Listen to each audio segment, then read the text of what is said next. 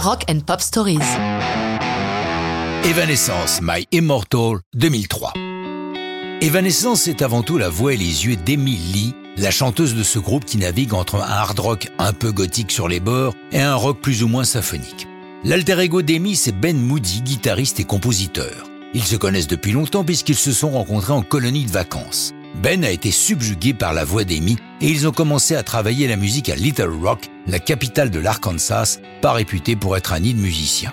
Ils autoproduisent plusieurs EP, une radio locale s'en tige d'eux, leur réputation grandit et leur offre l'arrivée d'un troisième membre, David Hodges. My Immortal aurait dû figurer sur l'un de leurs premiers EP en 98, une version très épurée, juste un piano-voix. La chanson est ce qu'on peut qualifier d'œuvre de jeunesse de Ben Moody, puisqu'il l'a composée alors qu'il était au lycée? Il la complète avec l'apport d'Amy, qui co-signe la chanson. Mais à la dernière minute, il décide de la mettre de côté. Du coup, My Immortal va connaître plusieurs versions. Au fur et à mesure que leur carrière grandit, il la réenregistre, avec des changements dans le texte et, avec l'arrivée de David Hodges, des arrangements plus fournis. Ainsi produite, elle apparaît sur Origin, un disque encore autoproduit qui leur sert de bande démo. Leur réputation locale s'accroît, mais Hodges décide de les quitter. Cependant, le duo a maintenant quelques moyens et s'attache les services du batteur Rocky Gray et du guitariste John Lecomte. À force de ténacité, Evanescence finit par décrocher un contrat avec le label new-yorkais Wind Up Records. Leur premier album, Fallen, enregistré au Conway Recording Studio d'Hollywood en Californie, se rend fin avec en tête de gondole Bring Me to Life.